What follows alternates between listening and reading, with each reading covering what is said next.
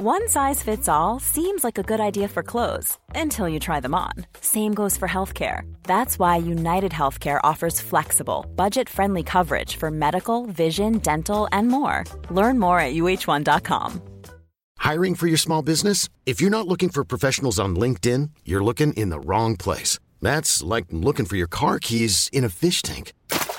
LinkedIn helps you hire professionals you can't find anywhere else, even those who aren't actively searching for a new job but might be open to the perfect role. In a given month, over 70% of LinkedIn users don't even visit other leading job sites. So start looking in the right place. With LinkedIn, you can hire professionals like a professional. Post your free job on linkedin.com slash achieve today.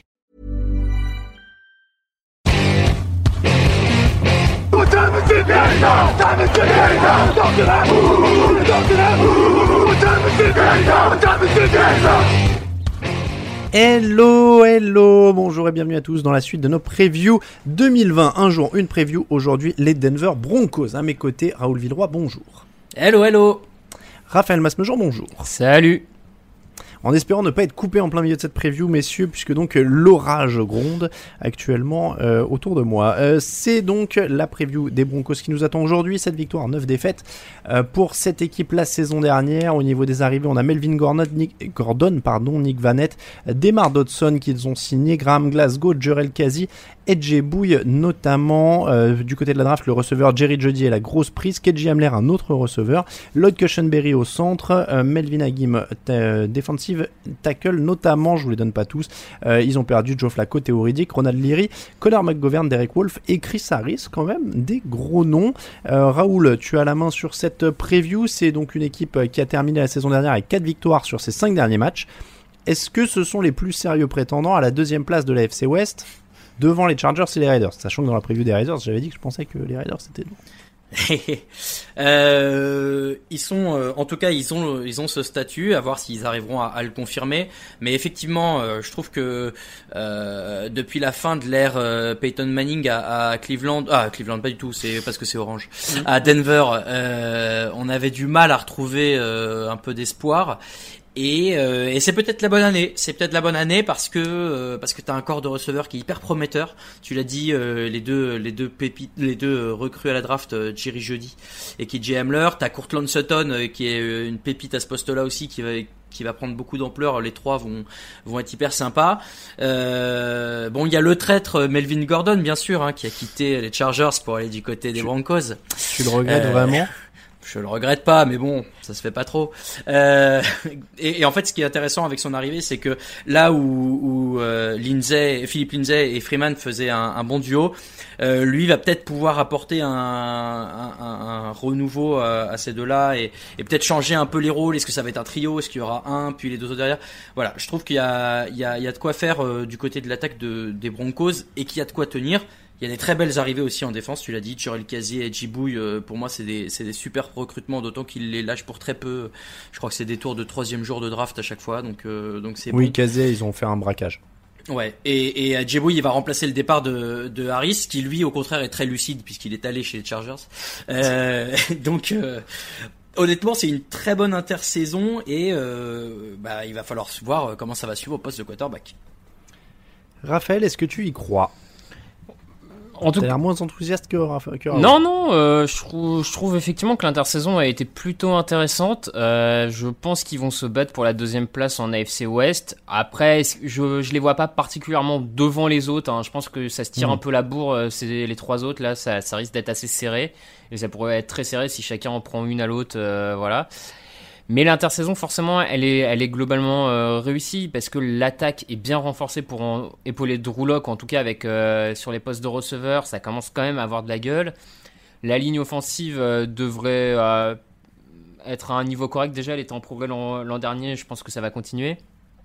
Graham Glasgow est un peu polyvalent et surtout il va être moins blessé que Ronaldo Leary, on espère. Donc euh, ouais, c'est- déjà un progrès. C'est, je suis bien d'accord. Euh, Melvin Gordon, bah écoute, moi je trouve que mine de rien, dans un trio, un comité de coureurs, Freeman, euh, Lindsay, Gordon, bah ça se tient, quoi. Je veux dire, euh, Mhm. tu- ça se partage bien la balle.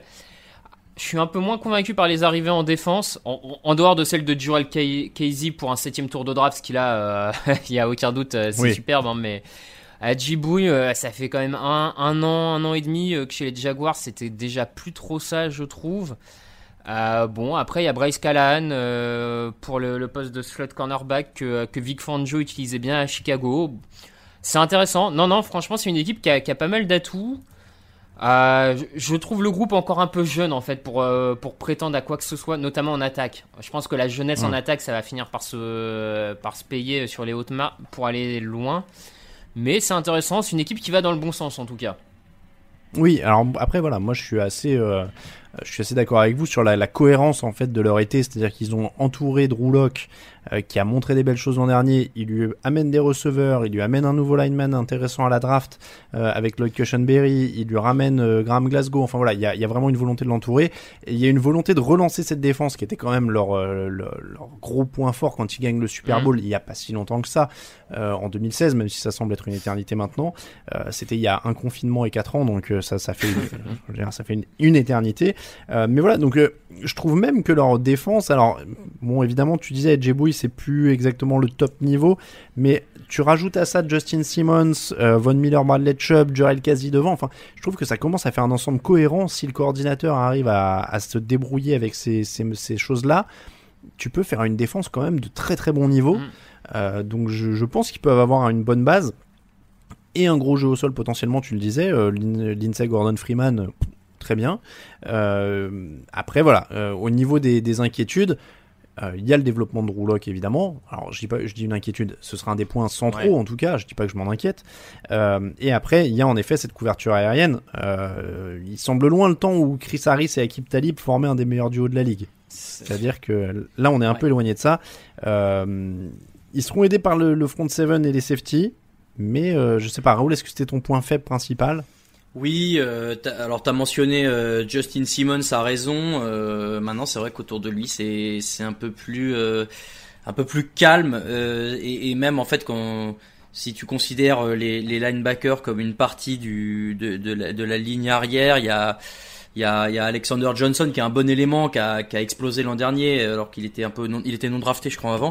Mais euh, à voir s'il confirme et à voir si en fait toute cette équipe arrive à se tenir. Il y a une chute. En fait, c'est peut-être le point euh, qui est le où, on remarque la plus grosse baisse de niveau euh, par rapport euh, à la fin de l'ère Peyton Manning aussi. Donc bon, à voir. il faut il faudrait pas que ça tire trop vers le bas tout ce qui est essayé d'être construit de l'autre côté.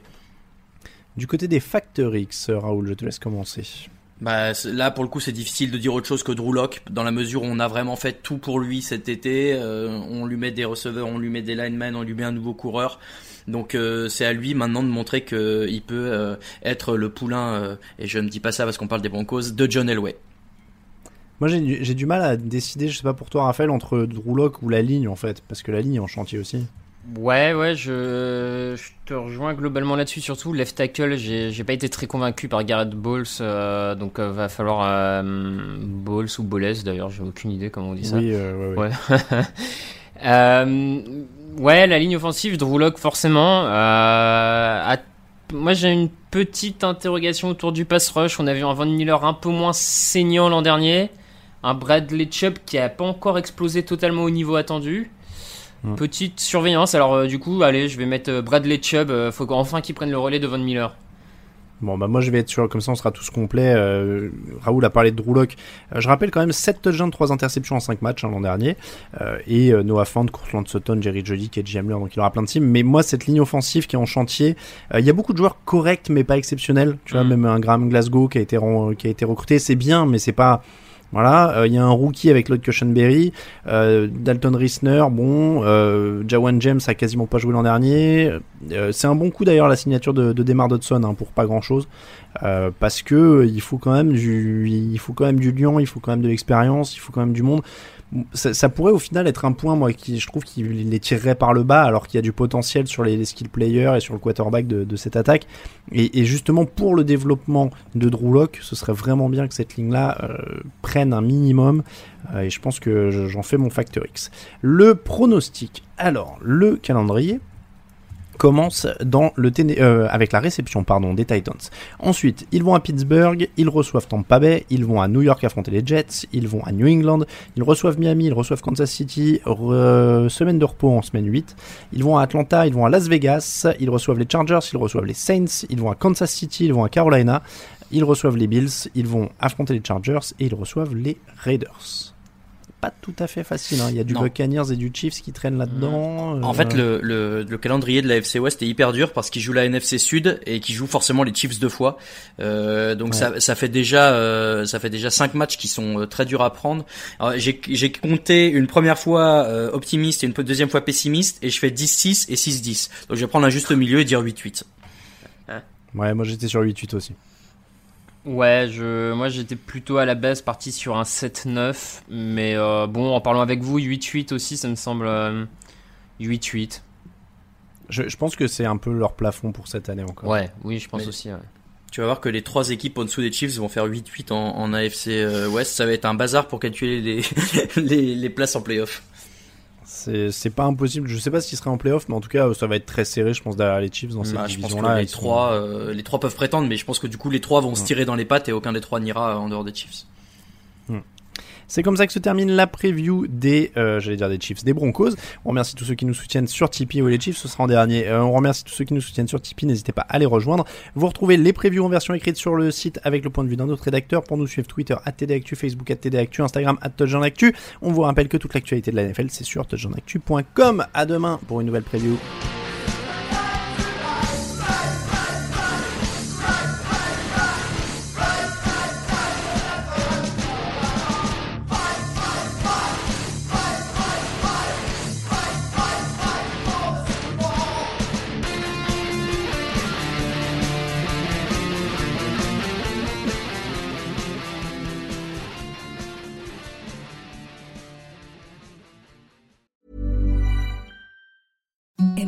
Softest sheets you've ever felt. Now imagine them getting even softer over time. That's what you'll feel with Bowl and Branch's organic cotton sheets. In a recent customer survey, 96% replied that Bowl and Branch sheets get softer with every wash. Start getting your best night's sleep in these sheets that get softer and softer for years to come. Try their sheets with a 30-night guarantee. Plus, get 15% off your first order at bowlandbranch.com. Code BUTTERY. Exclusions apply. See site for details.